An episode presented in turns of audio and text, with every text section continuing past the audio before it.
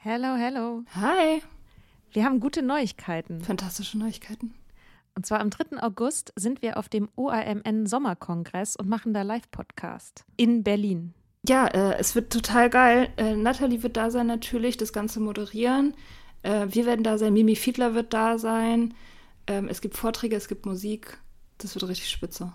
Genau. Und es gibt auch noch ein paar Tickets, aber ihr könnt auch Tickets gewinnen. Und zwar, Wenn ihr eine Mitgliedschaft abschließt auf unserem Steady-Newsletter, den wir euch natürlich auch in jeder Folge und auf Instagram und überall verlinken, müsst ihr eine Mitgliedschaft abschließen. Das ist sowieso eine gute Idee. da schreiben wir nämlich einmal die Woche sehr, sehr schlaue Dinge. Ihr könnt mit Soda Club up to date bleiben und vor allem könnt ihr dieses Projekt mit am Leben halten. Genau, ihr finanziert damit auch Ingos Arbeit und unsere Arbeit und dafür kriegt ihr tolle Texte von uns und Bonusfolgen.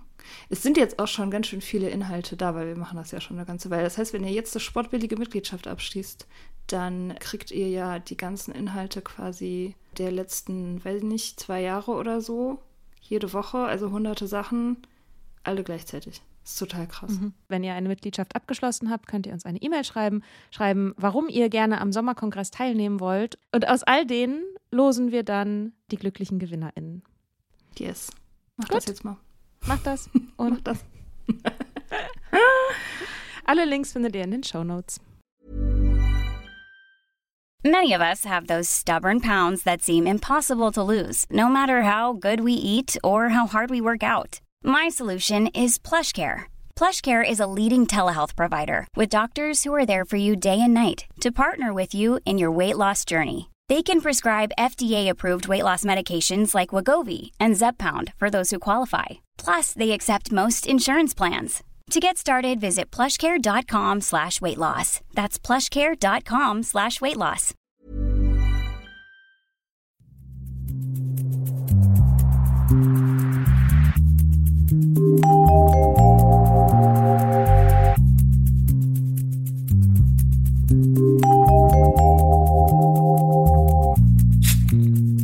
Ja, herzlich willkommen im Soda Club. Wir haben heute eine ganz besondere Folge und zwar freuen wir uns sehr, dass die Vlada heute bei uns ist.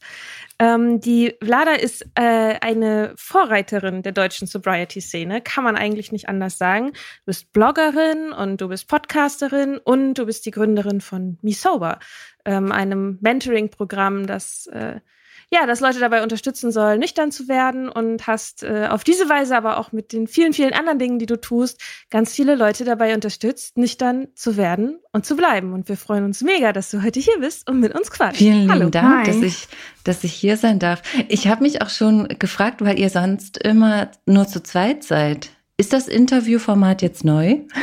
Ja, das starten wir jetzt mit dir. Exklusiv. Ja, ja Mega du bist cool. die Erste. Ansonsten haben wir aber keinen Plan und kein Konzept. Das finde ich immer Also- am besten.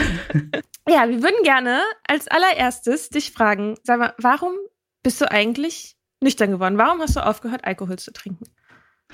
Das erste, was mir kommt, ist tatsächlich, weil ich musste. Nicht, weil ich von außen, nicht, weil von außen etwas gekommen ist oder eine Person oder irgendetwas, was mir gesagt hat, dass ich aufhören muss, sondern weil ich letztendlich nur noch die Wahl hatte zwischen ich höre auf oder ich verkack mein Leben so richtig. Und ich mag gar nicht so ähm, in meinem eigenen Drama rumwühlen. Ich sage das nur kurz zum, äh, zum Verständnis, dass ich letztendlich es so weit getrieben habe mit dem Alkoholkonsum, dass ich irgendwann tatsächlich auch körperlich abhängig war und ich keine andere Wahl mehr hatte, als, als eine Therapie zu machen, in die Klinik zu gehen, um nüchtern zu leben. Ähm, ich würde gerne wissen, also erstmal habe ich vorhin mir das überlegt, äh, was, was das eigentlich genau heißt, körperlich abhängig sein. Weil das sind ja recht wenige Leute, ne, beziehungsweise Mhm. das ist relativ spät, es passiert relativ spät in der, in der Trinkerkarriere sozusagen.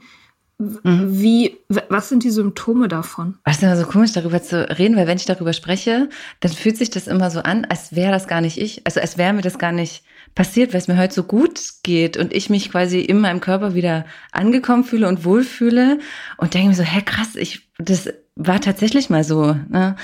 Und ich habe ja lange Zeit getrunken, das kennt ihr ja genau so gut, dass du über Jahre trinkst und denkst, es ist irgendwie alles in Ordnung. Klar, dein Bauchgefühl sagt dir irgendwie, ähm, naja, vielleicht ist das ab und an mal ein bisschen zu viel oder also du stellst ja schon die Frage, ob das noch im Rahmen ist oder nicht, aber du stellst es nie so weit in Frage, dass du tatsächlich aufhörst.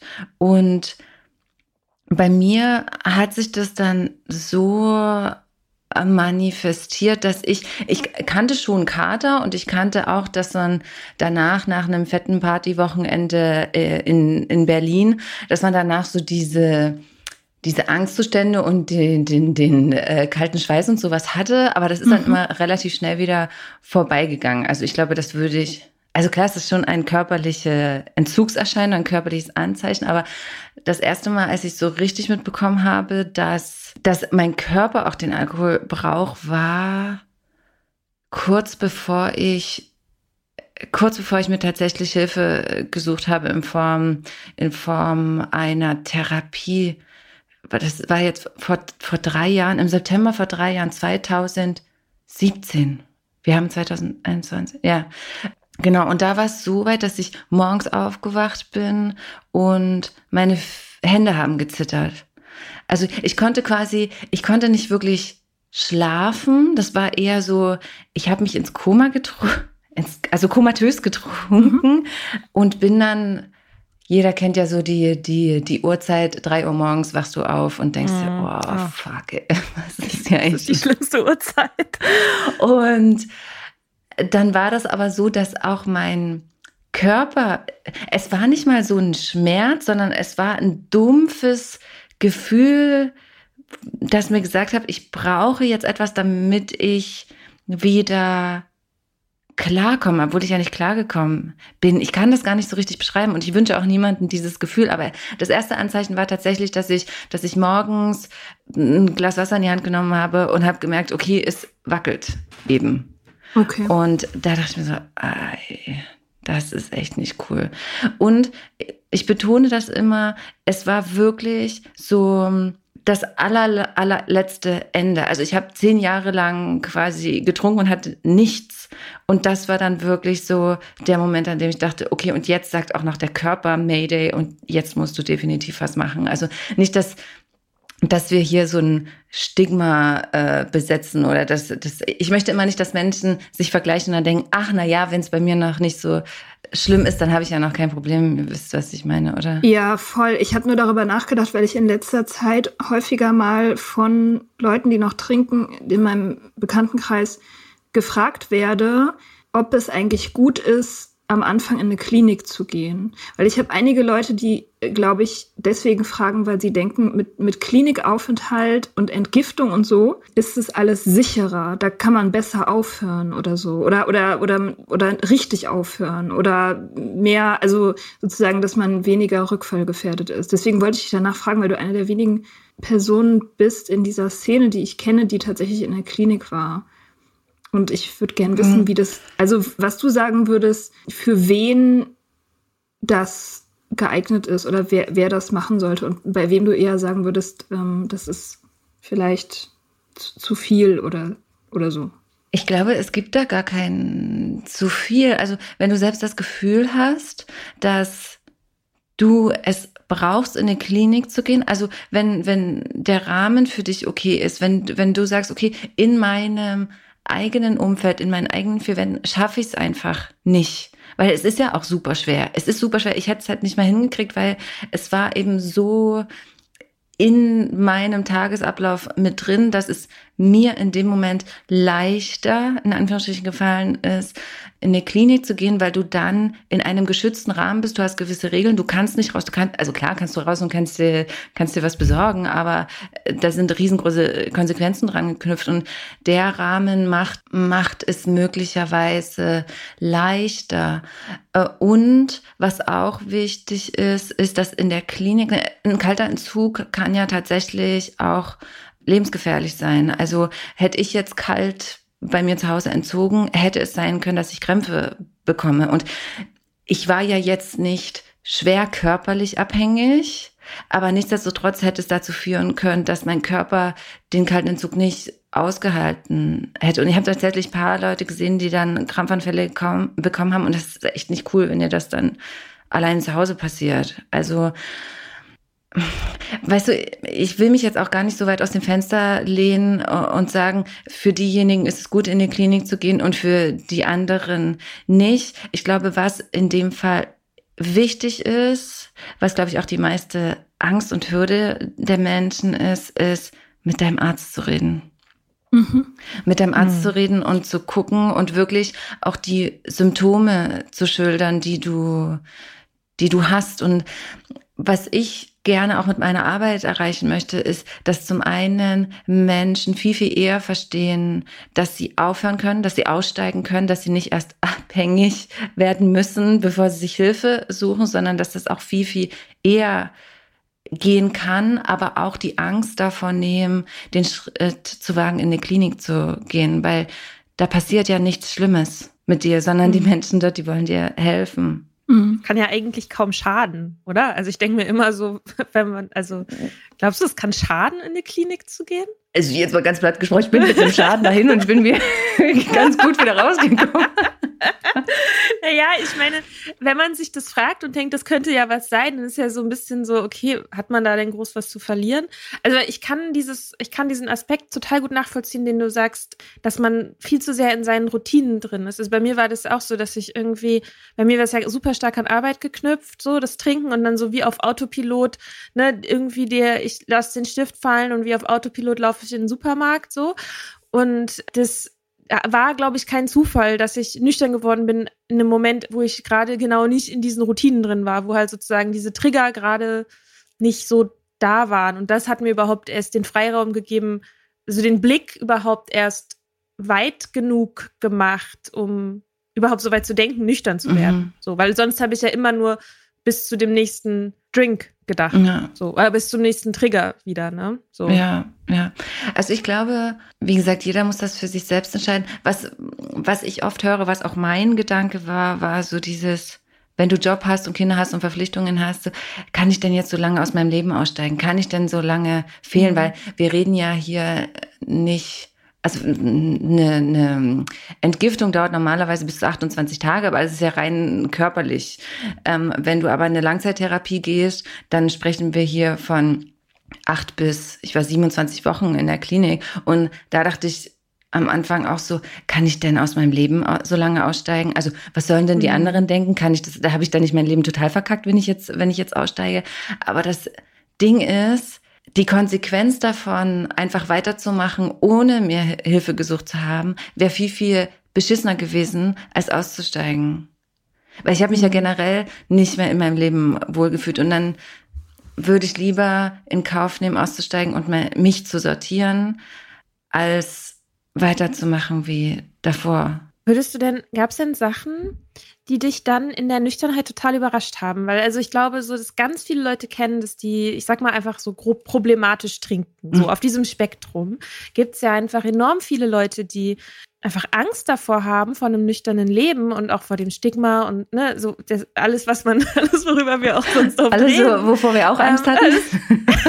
Richtig, ja, ja, natürlich, klar. Also, ne, wie soll das überhaupt gehen, so ein nüchternes Leben irgendwie? Und gab es da, Gab es da Momente, wo du sozusagen deine eigenen Erwartungen, wo du richtig gemerkt hast, so, du musst jetzt deine eigenen Erwartungen irgendwie anpassen oder die werden automatisch angepasst durch diese Nüchternheit? Kannst du uns da so ein bisschen durchnehmen? Durchnehmen? Durchnehmen, durchnehmen durchnehmen. das ist auch eine interessante Frage. Meinst du jetzt. Äh, also so durchführen. ähm, meinst du jetzt Erwartungen, also Dinge, womit ich nicht gerechnet habe, die passiert sind, als ich nüchtern geworden bin? Mhm. Das erste, was mir kommt, ist, dass ich sehr überrascht davor war. Und ich weiß, mit Mika hatte ich da, äh, nee, Quatsch, mit äh, Mia hatte ich da mal drüber äh, gesprochen, dass ich sehr darüber überrascht war, wie lustig ich eigentlich nüchtern bin. Ich dachte immer, ich dachte ja immer, dass, äh, dass ich nur betrunken lustig sein kann. Und als ich dann eine lange Zeit nüchtern gewesen bin, habe ich mitbekommen, ja krass, ich kann ja auch, kann ja tatsächlich über Witze lachen nüchtern und ich kann nüchtern auch noch viel coolere Witze machen, weil ich ja auch mhm. noch so schnell denken kann. Genau die gleiche Erfahrung habe ja, ich so auch wie Mia, gemacht. die auch so, sie ist dauerhaft schlauer. Ja, ja ich hatte ja. sogar mal einen Freund gesagt dann, ähm, der meinte, du bist viel witziger, seitdem du nüchtern bist. Und da ist mir das auch aufgefallen. Und das ist genau das Ding, ne? weil zum mhm. richtig witzig sein muss man halt schlau sein. Und das kann man nicht mehr, wenn man trinkt. Ja, nee, das stimmt, das stimmt voll. Und das ist so das Erste, was mir kommt. Und dann das Zweite, ich kann mich noch an einen Moment erinnern, da war ich schon ein paar Wochen in der, in der Klinik und es war Winter und wir standen draußen, ich habe damals noch geraucht, und wir standen in der Raucherecke und es war morgens. Und kennt ihr das, wenn es war kein Schnee, wie nennt man das, Raureif? der sich so über, mhm. über die Wiese, jetzt wird es ein bisschen romantisch, über die Wiese ge oh. gelegt hat. Und ich stand, es war glaube ich 6 Uhr morgens und ich habe, wo ist da die Sonne schon aufgegangen? Vielleicht war es auch um sieben oder um acht. Ähm, und die Sonne schien und ich habe das Glitzern auf der Wiese gesehen und dachte mir so, krass, wie viele Jahre habe ich das nicht mehr gesehen? Wie viele Jahre habe ich irgendwie in den Himmel geguckt und es war alles nur grau, weil es in mir grau war. Und da war so dieser eine Moment, wo ich dachte, oh, ich glaube, das ist Leben. Ich glaube, das ist so dieser Funken, den ich vermisst habe. Es waren wirklich so diese kleinen Momente, die mich darin bestätigt haben, dass es richtig ist, was ich mache. Voll schön. Und was auch noch, also es gibt irgendwie super, super viele Sachen, aber was ich auch noch so richtig, richtig krass gut fand, war, ich hatte ja auch die Angst, dass wenn ich nüchtern lebe, ich keine sozialen Kontakte mehr haben werde und alle meine Freunde verschwinden werden. Und nichts davon ist eingetreten.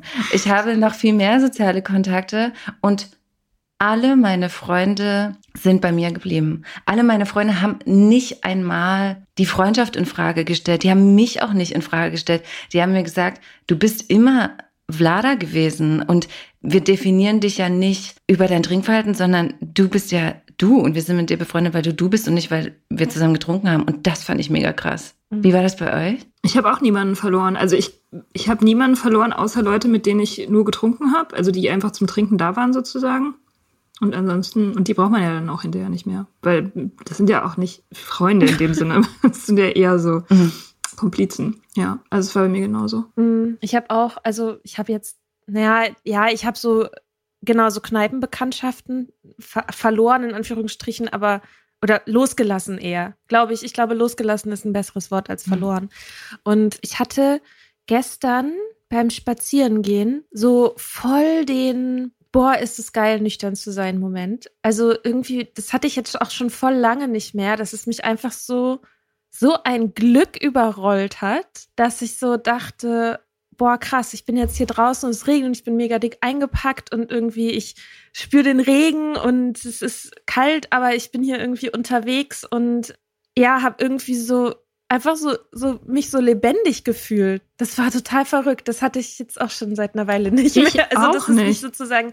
Das, das hatte ich seit Jahren nicht mehr. Leider hast du das noch manchmal? Ich hatte das letzten. Shit, alle haben das. ich kann, kann mich noch daran erinnern, als ich Kind war, da lag zu Weihnachten immer Schnee. Und das war immer mhm. richtig, richtig cool. Und ähm, jetzt ist das ja eher selten, dass, dass Schnee liegt über Weihnachten. Und ich weiß gar nicht, vor wie vielen Tagen, das war es noch nicht so lange her, bin ich morgens um sechs aufgestanden und gucke aus dem Fenster und es hatte geschneit und alles, es war so eine richtig krasse Winterlandschaft. Es gab, also war auch nur einen Tag und ich habe das gesehen und ich dachte, ich muss raus. Ich muss raus. Ich habe meine Hündin genommen und bin spazieren gegangen und es war keine Menschenseele draußen und ich bin durch den Wald gegangen und dachte, oh, ist das cool. Danke, danke, danke, danke. Also das, das ist mir letztens erst passiert. Mia, warum hast du denn das nicht? Es ist kaputt mit dir, Mia. Ich bin abgestumpft. Keine Ahnung. Ich habe das, da hab das beim Fahrradfahren manchmal doch. Ich, also das ist mir gerade eingefallen. Wenn ich nachts Fahrrad fahre im Sommer, dann habe ich das manchmal auch, auch noch. Ja. Hast du das vielleicht auch bei einem guten Lied? So geht es mir manchmal. Mm, nee, ich habe das nicht so mit Musik. Keine Ahnung. Ich, ich weiß nicht. Ich, ich habe manchmal das Gefühl, ich habe mich da einfach zu sehr dran gewöhnt. An diese, weil ich meine, am Anfang auf, auf der Pink Cloud, da bin ich jeden Morgen aufgewacht und dachte, oh mein Gott, wie geil. Und dann jetzt ist es halt normal. Jetzt ist das, oh mein Gott, wie geil, der Zustand ist halt mein Normalzustand. Ist jetzt aber, auch nicht so schlecht. Also ich habe schon aber auch in diesem Moment irgendwie so versucht, mir vorzustellen, wie es war, als ich noch getrunken habe. Habe auch so ein bisschen, ich habe mir das auch so ein bisschen herbeigedacht. Mhm. So, also, ne, so nochmal mir so das vor Augen zu führen, wo wäre ich jetzt, wenn ich noch trinken würde? Wie würde es mir gehen? Auch jetzt irgendwie, wie, wie würde es mir jetzt auch in der Corona-Krise gehen? Ähm, wäre ich vielleicht noch in meinem alten Job? Also diese, diese Sachen, die so über Jahre hinweg nicht losgeworden bin. So, und das so diesen Vergleich einfach mir vor Augen zu führen. Das hilft mir auch. Kurz bevor wir jetzt miteinander angefangen haben zu sprechen, war ich ja mit meiner Hündin draußen und dann bin ich auch habe natürlich darüber nachgedacht, worüber wir jetzt sprechen werden mhm. und bin so durch das Laub gestiefert und dachte mir auch so krass, ich bin vorher also als ich noch getrunken habe, wäre ich jetzt dumpf durch die Gegend gelaufen. Also kennt ihr dieses Gefühl von alles ist, obwohl du ja nicht mal einen Kater hast, es ist ja wie so ein Seelenkater, alles ist irgendwie dumpf, wie als würdest du nichts mehr fühlen. Und jetzt ist es so, ich fühle halt viel. Und das das rufe ich mir immer in Erinnerung. Und dann denke ich mir so, ach krass, das ist, das ist mehr Leben als das, was ich vorher gemacht habe. Hm. Mhm. Und es ist ja auch schon speziell, dass du sozusagen jetzt deine Berufung, kann ich das so nennen, da drin gefunden hast, sozusagen andere Leute auch dabei zu begleiten. Vielleicht kannst du uns mal so ein bisschen was dazu erzählen, wieso Me Sober, wie, äh, wie seid ihr gestartet und was habt ihr jetzt gerade für Pläne? Ich habe gesehen, ihr habt auch irgendwie spannende Neuigkeiten, habt ihr schon auf Instagram angeteasert. Vielleicht magst du da ein paar Sachen zu erzählen? Ich kann da gerne was darüber erzählen. Ich habe das ja nie geplant. Erstens mal habe ich nie geplant, abhängig zu werden. und zweitens ich schon. und zweitens habe ich auch niemals gedacht, dass ich damit rausgehen werde, also dass ich damit in die Öffentlichkeit gehen werde. Und dieser, diese Idee, anderen Menschen dabei zu helfen, das war eher so ein, das ist passiert passiert. Das war ein, war ein Prozess, als ich, als ich zum Beispiel am Ende meiner Klinikzeit ging es ja auch darum, mich zu fragen, okay, was mache ich denn jetzt mit meinem Leben? Was mache ich denn jetzt? Was macht mir denn eigentlich Spaß? Ne? Weil ich habe ja an all den Dingen und all der Arbeit, die ich vorher gemacht habe. Ich habe vorher als Bookerin gearbeitet in einer Modelagentur. Und wenn ich heute darüber nachdenke, denke ich mir so, ich habe halt Menschen verkauft. Ich habe die abgemessen und verkauft. Das ist also so, wie krass ist das denn eigentlich? Und ich wusste aber damals schon, dass das so oberflächlich war. Und ich wusste, ich habe mich irgendwo auf dem Weg verloren, weil ich hatte ja mal Wünsche und Träume. Und dann habe ich angefangen, auf die, auf die Suche zu gehen, was mir denn so Freude bereitet, was mir früher Freude bereitet hat. Und ich habe dann angefangen mit Basteln und mit Malen und mit Schreiben und habe dann auch mitbekommen, dass ich meine, wir haben ja auch in der Gruppe äh, gemeinsam Therapie gemacht und habe mitbekommen, dass ich Menschen voll gut unterstützen kann. Also, dass viele meiner, meiner Mitpatienten, klingt immer so komisch, wenn ich Mitpatienten sage, weil es waren ja dann irgendwann meine Freunde auch, ähm, die sind dann zu mir gekommen und haben sich eher getraut, mit mir zu sprechen, als mit dem, mit der Therapeutin. Und dachte mir, hm, vielleicht ist da irgendetwas. Also vielleicht habe ich irgendetwas, was dabei hilft, Menschen zu unterstützen. Aber da hatte ich es noch gar nicht mal so im Kopf, dass ich es tatsächlich machen werde.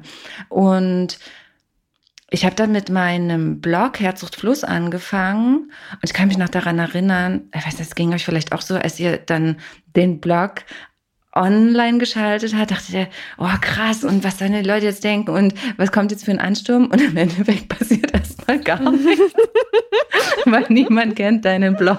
Ich habe noch nicht mal gedacht, dass irgendwas passiert, weil ich ja immer verzweifelt nach Blogs und so gesucht habe in Deutschland. Es gab ja einfach nichts. Ich war so, ich war die ganze Zeit, hatte ich das Gefühl, ich bin so alleine im Wald und ruf so, mhm. hallo, jemand ja, stimmt, du warst auch mit die allererste. Ja, ich war 2017. Die einen Blog hatte, ne? 2017 habe ich angefangen. Ja, krass. Und da warst du noch nicht da. Und als ich dich entdeckt habe, das war, ich glaube, irgendwann 2018, vielleicht im Herbst oder so, da, mhm. da warst du plötzlich, da habe ich plötzlich den Blog entdeckt, weiß nicht mehr, wahrscheinlich auf Instagram. Und da dachte ich, krass, jetzt geht's los.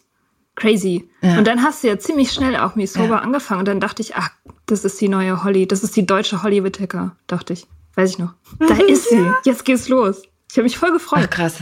Weil das so einsam war, die erste Zeit. Aber irgendwie, äh, und vor allem das Krasse, ich kannte ja überhaupt gar nicht die Sobriety-Szene. Ich wusste ja gar nicht, dass es das gibt. Erst als ich dann den Blog angefangen habe, habe ich ja dann dich entdeckt und dann, äh, dann äh, Mika. Und dann habe ich irgendwann gecheckt, krass, in den Staaten und so ist das ja so ein richtig großes Ding. Und ich hatte dann schon die Idee, irgendwann einmal in zwei, drei Jahren Menschen dabei zu helfen. Ich habe auch eine Ausbildung gestartet zum, zum Coach und zur Heilpraktikerin für Psychotherapie und wollte das alles so allmählich nacheinander abarbeiten. Ähm, mhm. Und dann ging das tatsächlich viel, viel schneller als gedacht, weil ich hatte dann super viele Anfragen über meinen Blog und hatte auch, also die Medien hatten Interesse, Menschen haben mich gefragt, ob ich, ob ich ihnen helfen kann, was ich natürlich gerne gemacht habe. Und dann lag es irgendwie auf der Hand, so einen Minikurs, so einen E-Mail-Kurs zu, zu starten, weil ich mir dann auch dachte, hm, darf ich das jetzt, darf ich das nicht? Und eigentlich, ne, die alte Schule sagt ja, du musst in eine Selbsthilfegruppe gehen, du musst auf alle Fälle zur Therapie gehen, du musst in eine Langzeittherapie, ansonsten kommst du da nicht raus. Und dann dachte ich mir aber, was kann denn im schlimmsten Fall passieren? Im schlimmsten Fall lesen die Menschen 30 oder 40 Tage lang die E-Mails und versuchen nüchtern zu werden. Also, weißt du? und dann kam Me Sober auf mich zu geflogen. Ich ähm, damals kam eine junge Frau auf mich auf mich zu und hat mich angeschrieben und meinte, hier, ich habe da so eine Idee und so ein Konzept und hättest du denn da Lust mitzumachen? Und ich dachte, hey, krass, das ist ja genau das, was ich mir vorgestellt habe und in den in denselben Farben und genau so die dieselbe Vision. Und dann hat das angefangen. Das war letzten August, genau, letzten August. Und wir hatten dann mit Ruby Warrington zusammen, die ähm, den Sober Curious Podcast hat. Die hat uns dann beim Brandbuilding äh, geholfen. Ich habe die auch einfach so angeschrieben. Ich dachte, ah, naja, was auch immer, kann ich ja mal probieren. Ich habe auch Holly mhm. angeschrieben, die haben mir alle geantwortet. Ich dachte mir, wie krass, funktioniert. Cool. Und so hat es angefangen. Und dann ist jetzt Anfang des Jahres Kati äh, mit dazugekommen. Also ist meine, meine beste Freundin, mit der wir das Mentoring-Programm zusammen. Ganz ja. kurz, wir sprechen von Anfang 2020. Anfang 2000. Weil wir haben ja schon ja, sorry, ich lebe nur, noch dass die Jahreszahlen nicht. Ja, ja, du lebst noch in der Vergangenheit. Ich lebe in der Vergangenheit. 2020, genau, 2020 ja, okay. ja. haben wir dann angefangen und im April 2020 haben wir dann mit unserem 1 zu 1 Mentoring begonnen und jetzt wollen wir, weil wir wirklich so viele Menschen haben, die, die um Unterstützung bitten und wir kommen einfach an unsere zeitlichen Grenzen, Kapazitäten. Und jetzt äh, muddeln wir um in ein Gruppenmentoring, was aber jetzt nicht irgendwie so, ich sag's mal so platt Massenabfertigung sein soll, sondern es werden so mhm. maximal acht, acht Personen in einer Gruppe sein, die wir dann ab Februar für über acht Wochen lang begleiten. Genau. Und das ist mega, mega cool und macht mega Spaß. Vor allem, das, das Coole an der Sache ist, ich meine, wir führen ja auch Kennenlerngespräche, wir haben super intensiven Kontakt mit, mit unseren Mentees. Und am Anfang, wenn wir das erste Mal mit, äh, mit denen sprechen, dann sind sie ganz schüchtern. Und natürlich ist das ja auch ein Thema, was super sensibel ist und schambesetzt. Und dann fangen wir an, miteinander zu arbeiten und die öffnen sich. Und das ist wie so eine kleine Knospe, die anfängt zu sprießen. Und dann meistens so bei unserem letzten Abschlussgespräch, sitzen die dann da und sind völlig verändert und denken sich, oh ja, und krass, ich wusste gar nicht, dass Nüchternheit so ist und jetzt kann ich irgendwie, kann ich mir vorstellen, ein Leben nüchtern zu leben und habe jetzt wieder große Träume und denke mir so, wie cool ist das eigentlich alles? Ach, das ist voll schön. Da wünsche ich mir fast, ich würde noch trinken, damit ich teilnehme. Ich wünschte mir Kannst auch manchmal, anfangen? ich könnte mein Mentoring selber machen. damit Vlada aufhören. Wird wunderschön. Aber bildet ihr dann auch, bildet ihr dann auch bald eine Armee von so neuen Coaches aus und so? Ist das der Plan? Was ist die Vision?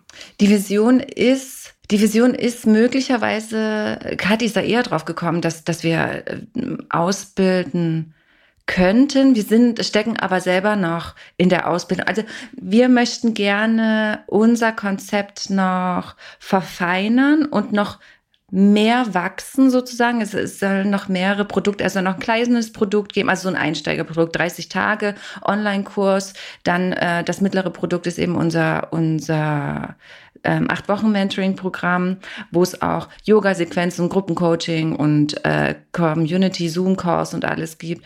Und die ganz große Vision, also mein Traum wäre es, einen Hof zu haben in Brandenburg, der so richtig, richtig cool am Arsch der Heide ist und ganz viel Natur und dass wir wie so eine Art Retreat-Zentrum aufbauen. Weil ich habe jetzt auch meine Das ist so schön. Ich habe jetzt auch meine Yogalehrerausbildung abgeschlossen und ich hatte auch einen Teil, ich habe die bei Kia Miller gemacht und ihr kennt bestimmt Tommy Rosen, der Recovery 2.0 ins Leben gerufen hat. Ja. Das ist der Recovery Yoga Guru und der war Teil der Ausbildung und da möchte ich gern mehr in die in die Yoga Schiene gehen und das ist so die große große Vision, ja. Ich kann jetzt ein bisschen heimwerken, falls ihr dann auf dem Hof jemanden braucht, der mal einen Nagel in die Wand haut. Voll gerne. Wir brauchen bestimmt, wir brauchen bestimmt mehrere Nägel in den Wänden. nee, voll gerne. Ah, Das klingt echt mega, mega schön. Ich hatte auch letztens so, ah ja, das war kurz, kurz bevor ich mein, oh mein Gott, ich bin so happy, dass ich nüchtern bin, Moment hatte. Dann habe ich, äh, äh, ich habe Mia geschrieben und äh, meinte so, oh, wenn es wieder möglich ist, würde ich mit ihr in irgendein, oh, das ist voll romantisch, ich will mit ihr in irgendein Haus fahren, wo es warm ist und Wasser und mit einer Terrasse und da dann und schreiben und Nudeln essen. Ja, voll schön. Ne, und das sind dann so die einfachen Dinge, die man, die man so vermisst und zu schätzen weiß. Ja. Hm. Ja, was ich noch fragen wollte zu Me Sober ist, habt ihr irgendwelche männlichen Teilnehmer? Ob wir männliche Teilnehmer haben? ja. Ja, unser aller, aller, aller, allererster Menti war ein Mann. Und wir hätten null damit gerechnet. Katja und ich waren erstmal so, hä, krass. Weil es ist ja schon, Me Sober vom Look her und von der Message her ist schon sehr weiblich, weil wir ja auch zwei, zwei Frauen sind. Aber unser erster Menti war ein Mann und das hat mega, mega Spaß gemacht, ihn zu begleiten. Und jetzt haben wir äh, vermehrt auch Anfragen von, von Männern, die, die wir begleiten. Jetzt hat noch ein Mann angefangen und jetzt führen wir tatsächlich noch ein paar Kennenlerngespräche, wo, wo Männer auch mit dabei sein werden. Aber hauptsächlich äh, begleiten wir Frauen, ja. Aber wir Ja. sind offen für alles.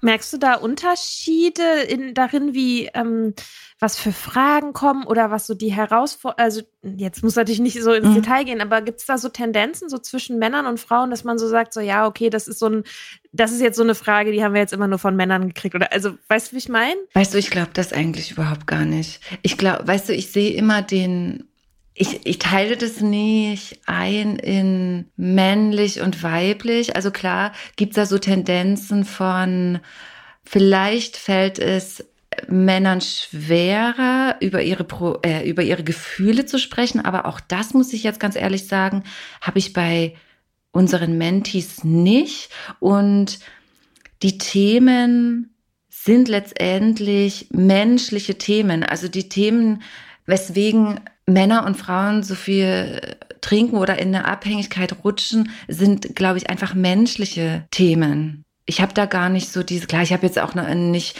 10.000 Menschen da durch mein Programm ge, ge, gejagt, aber ich, ich sehe da jetzt nicht einen Unterschied zwischen männlichen und weiblichen Themen. Ich sehe eher, dass es da viele Gemeinsamkeiten gibt, sei es jetzt Thema Selbstwert oder sich überhaupt trauen, die eigenen Bedürfnisse wahrzunehmen, eigene Grenzen zu setzen, sich selbst klein machen, das Gefühl haben, okay, wenn ich mit anderen Menschen zusammen bin, muss ich was trinken, damit ich zurechtkomme. Und an all diesen Themen sind ja Geschichten geknüpft, Lebensgeschichten und Erfahrungen und ich glaube nicht, dass es da so krasse Unterschiede gibt. Oder wie, wie nehmt ihr das so wahr? Oder wie ist das vi- vielleicht bei, bei den anonymen Alkoholikern? Also bei unseren Meetings sind ist immer ein leichter Männerüberhang, ähm, aber der löst sich, glaube ich, auch über die Jahre immer mehr auf. Also das äh, ist die Tendenz zeigt in den letzten, sag ich mal, Jahrzehnten, dass es immer mehr in Richtung, also 50-50 geht. Und die Meetings spiegeln das, glaube ich, auch wieder. Aber diese Bewegung, die es jenseits von den Meetings gibt, die ist ja sehr weiblich einfach. Also es sind einfach sehr, sehr viele. Jetzt gibt's ja einen neuen Podcast, den ähm, Medium, Medium Dry wo ein, einer der Podcaster ein Mann ist. Und das war, äh, also das ist ja auffällig, ne? Ich habe gleich gesehen, mhm. ach krass, Voll. das ist ja ein mhm. Typ. So, und äh, wir haben da auch schon mal drüber geredet. ähm, ich glaube, in der Podcast-Folge ja. von Me Sober, wo, wo äh, wir geredet haben. Und das mhm. ist immer noch rätselhaft, finde ich. Warum? Warum das so ist. Und aber ich glaube, ich, ich weiß nicht, vielleicht, ich habe mir gedacht, vielleicht liegt es ein bisschen daran, dass, dass Frauen irgendwie auf andere Art und Weise heilen oder so dass sie, dass sie da anders, anders auf andere mhm. Sachen anspringen oder so. Deswegen die Frage. Vielleicht heilen wir auch. Vielleicht möchten wir anders abgeholt werden. Also es war ja ein riesen, eine riesen Hürde, mir einzugestehen, dass ich jetzt in eine Klinik gehe. Und leichter wäre es mir gefallen, hätte ich gewusst, dass es die Sober Bubble gibt. Also hätte ich quasi ein Programm gehabt, was mich anders auffängt, was mir nicht sagt, du bist jetzt Alkoholikerin, du musst das und das machen und dann ist das eine chronische Krankheit und dann bekommst, bekommst du das nie wieder los. Das hat mir so viel Angst gemacht und ich glaube, was jetzt in dieser Sober-Bewegung passiert ist, dass du dich nicht mehr davor schämen musst und ich glaube, darauf sprechen einfach Frauen eher an, oder? Frauen müssen sich halt auch einfach generell eher schämen. Ja, ich glaube, das Thema Scham ist weiblich, ne? Also die, wenn Frau trinkt oder oder ausfallend wird oder in der Öffentlichkeit oder irgendwie sichtbare Spuren hat oder so, dann ist es immer schlimmer als bei einem Mann. Also es wird halt mehr geächtet, es wird mehr, es wird mehr stigmatisiert mhm. gesellschaftlich. Ja, es ist auch was, was vielleicht noch stärker auch gegen die Geschlechterrolle geht. Mhm. Ne? Also sozusagen diese ganz Platte so, was sind so die grundgesellschaftlichen Vorstellungen davon, wie eine Frau zu sein hat, wie ein Mann zu sein hat und dass irgendwie Trinken vielleicht stärker assoziiert ist, so mit, mit laut sein und so mit Alpha-Männchen-Gehabe oder was auch immer. Und damit ja auch so dieses Bild von dem Alkoholiker in Anführungsstrichen, dass es auch damit einhergeht. Und dann, wenn eine Frau sozusagen das Gleiche an den Tag legt, ist es vielleicht nochmal, ich weiß nicht, das ist ja, dass es vielleicht anders bewertet wird. Wobei, und viele Frauen, ich finde, das finde ich schon relativ auffällig, beziehungsweise also einfach jetzt auch aus meiner eigenen Geschichte, wenn es jetzt zum Beispiel um so peinliche Stories oder so geht. Ich habe gar nicht so viele, weil ich ganz, weil ich das krass versteckt habe. Also ich habe mich ja übelst geschämt für Kontrollverlust und ähm, habe halt auf Partys oder so. Also es gab, also natürlich habe ich mich auch mal abgeschossen, aber es gab jetzt gar nicht so viele Momente, wo ich sagen würde, boah, da habe ich mich jetzt in Gesellschaft so richtig daneben verhalten, mhm. sondern ich habe eher dann mir auf dem Nachhauseweg noch irgendwas gekauft und habe mich dann zu Hause noch habe mir dann noch einen reingestellt so.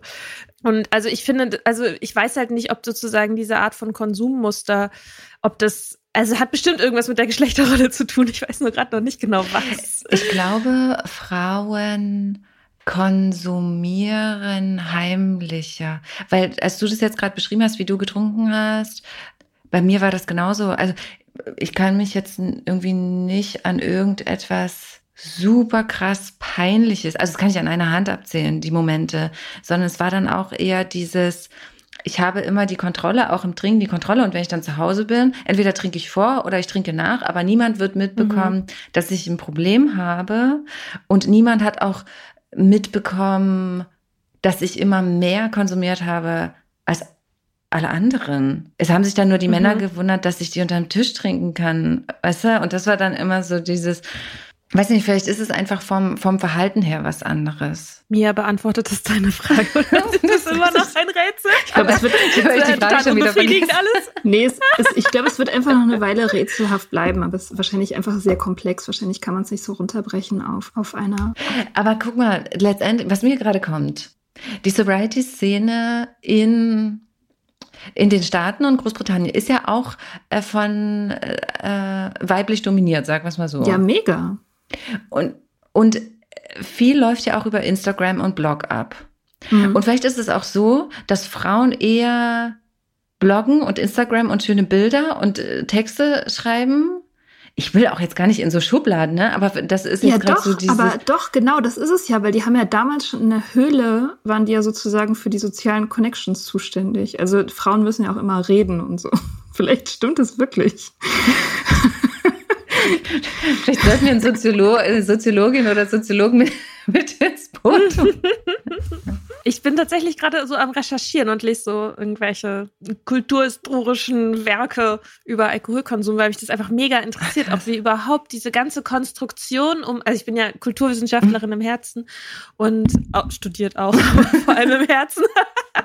Und weil mich das total interessiert, wie das überhaupt entstanden ist. Also, dass Alkohol auch so eine Sonderstellung hat, ne? Dass ganz anders behandelt wird als jede andere Droge, mhm. obwohl es jetzt von der Wirkung her erstmal nicht unbedingt offensichtlich wäre, wenn man sie einfach ohne all die Bilder, die man da dran klebt und diese Labels, die man an Alkohol klebt und die man an, weiß ich nicht, Koks oder Weed mhm. oder Zigaretten oder Koffein oder so, das ist ja alles sehr, sehr unterschiedlich ja, also wie das überhaupt entstanden ist, finde ich super interessant. Cool. Kannst du, kannst du, wenn du da einen Schluss äh, für dich ziehst, kannst du den mit, mit uns teilen? Das wäre mega spannend. Ja, das werde ich auf jeden Fall tun. Entweder ich schreibe einen Blog oder ein Buch. Sehr cool. gucken, sehr wie, cool. Viel, wie viel Material ich sammle. Ja. Äh, gab's, was mich gerade noch interessiert, das, also du sagst so, Me Sober ist dir so zugeflogen.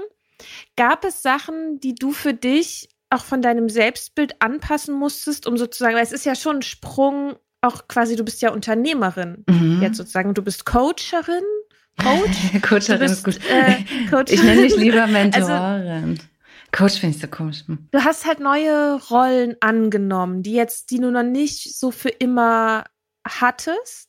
Und musstest du da, also wie, wie waren da so die Gedankenprozesse, quasi auch dein Selbstbild anzupassen? Ähm, weißt du, ich habe jetzt das Gefühl, dass ich mehr in meiner Rolle bin. Ich war früher nicht in meiner Rolle, weil ich mir nicht getraut habe, Dinge zu tun, die mir Freude bereiten. Ich habe zum Beispiel Wirtschaftswissenschaften studiert und fand es schrecklich. Ich weiß nicht, warum ich das gemacht habe, aber ich habe mich selber da reingepresst, weil ich dachte, ich muss das jetzt machen, dann muss ich eine Festanstellung machen, äh, haben und dann brauche ich Sicherheit äh, etc. Irgendwie so ein Quatsch. Ne? Das haben mir ja nicht mal meine Eltern gesagt. Die haben mich komisch angeguckt, als ich denen gesagt habe, ich studiere jetzt Wirtschaftswissenschaften.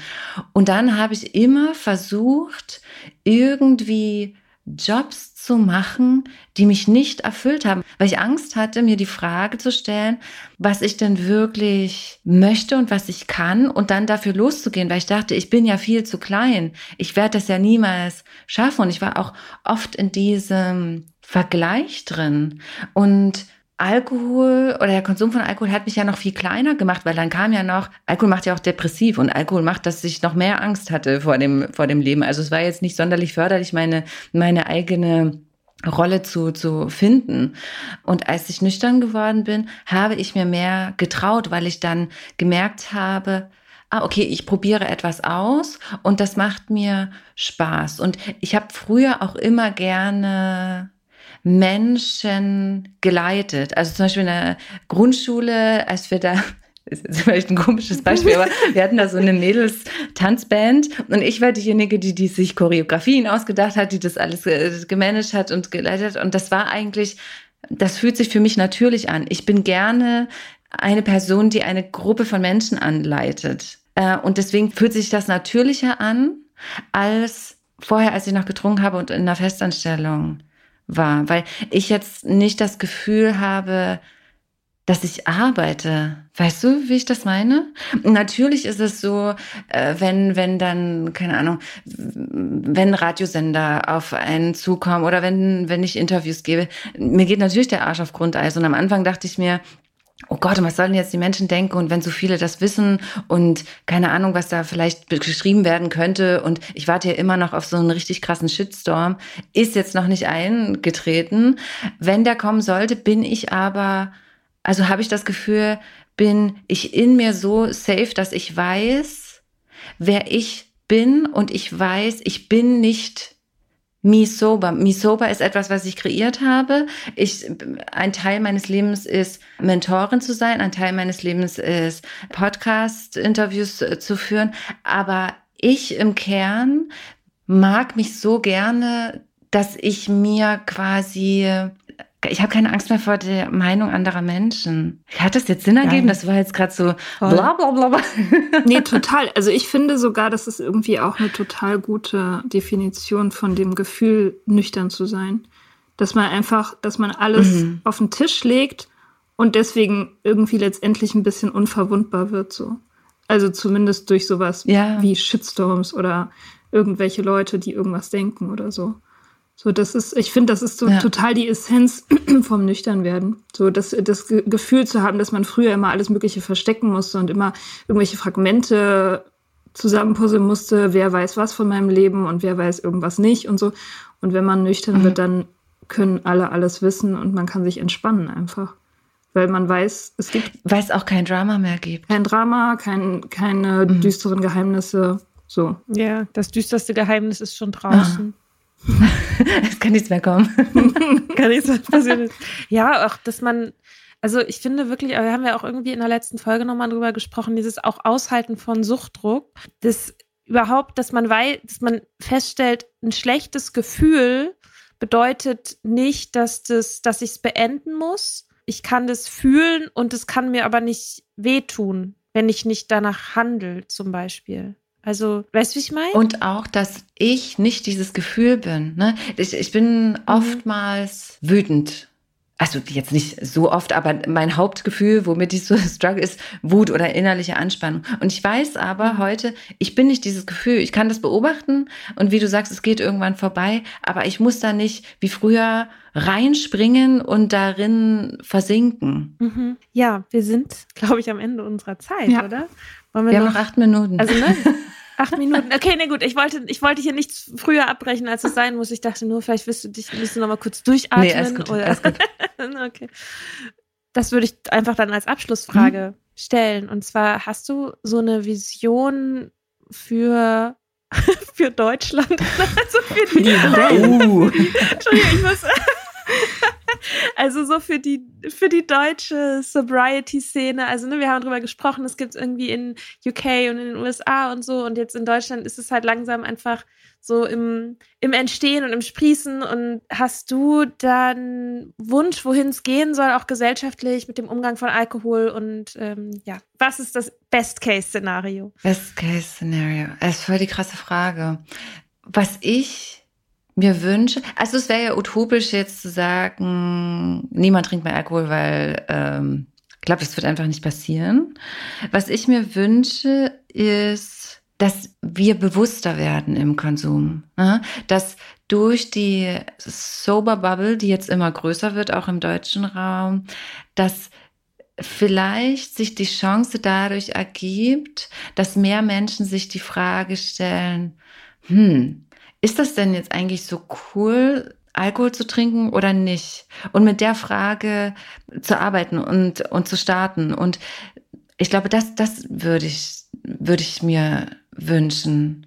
Und dass es normaler wird, nichts zu trinken. Dass nicht mehr dieses Gefühl entsteht oder dieses Gefühl von, wenn du sagst, dass du nichts trinkst, dass du dich dafür rechtfertigen musst. Ich glaube, das wäre schon richtig cool, wenn das mhm. einfach nicht mehr da ist. Wenn es einfach normal ist. Wie wenn ich sage, ich rauche nicht, ist es ja auch völlig in Ordnung. Ne, würde ja keiner sagen, ach Mensch, eine geht doch, komm, eine schadet doch nicht. Weißt du? Ähm, und ich würde, das würde ich mir wünschen, dass es normaler wird, nichts zu trinken und dass man in oder wir in Bars gehen können und es coole Alternativen gibt. Ja. Oh, ja. habe ich auch so noch nie formuliert, aber ich glaube, ich habe voll Bock auf richtig leckere Alternativen. Ja, total. Ja. Was wünscht ihr euch? Was wünscht ihr euch? Ich habe gerade aus du und ihr, habe ich dui. Dui. oui. Dui.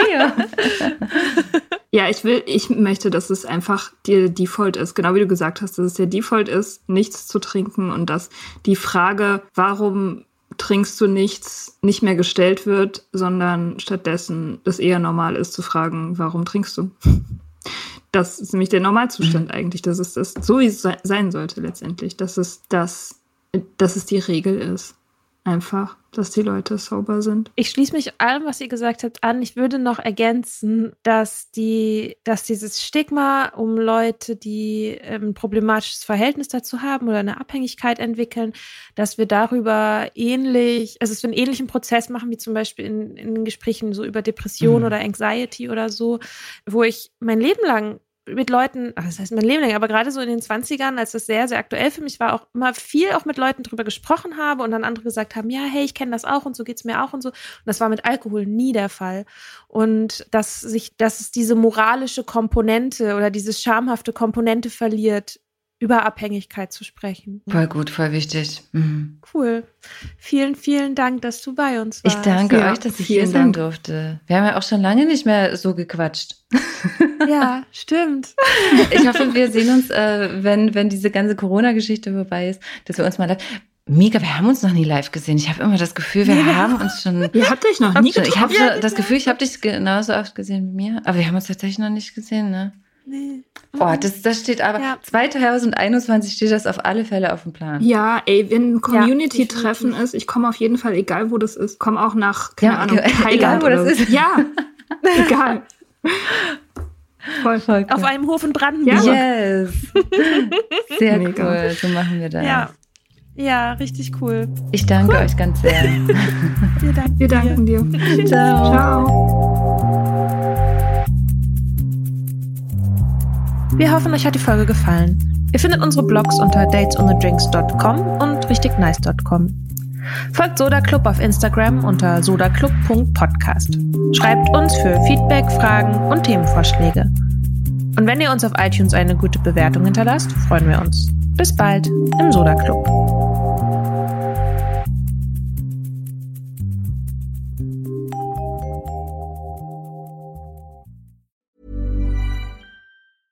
Even when we're on a budget, we still deserve nice things. Quince is a place to scoop up stunning high-end goods for 50 to 80% less than similar brands. They have buttery soft cashmere sweaters starting at $50, luxurious Italian leather bags, and so much more. Plus, Quince only works with factories that use safe, ethical, and responsible manufacturing. Get the high-end goods you'll love without the high price tag with Quince.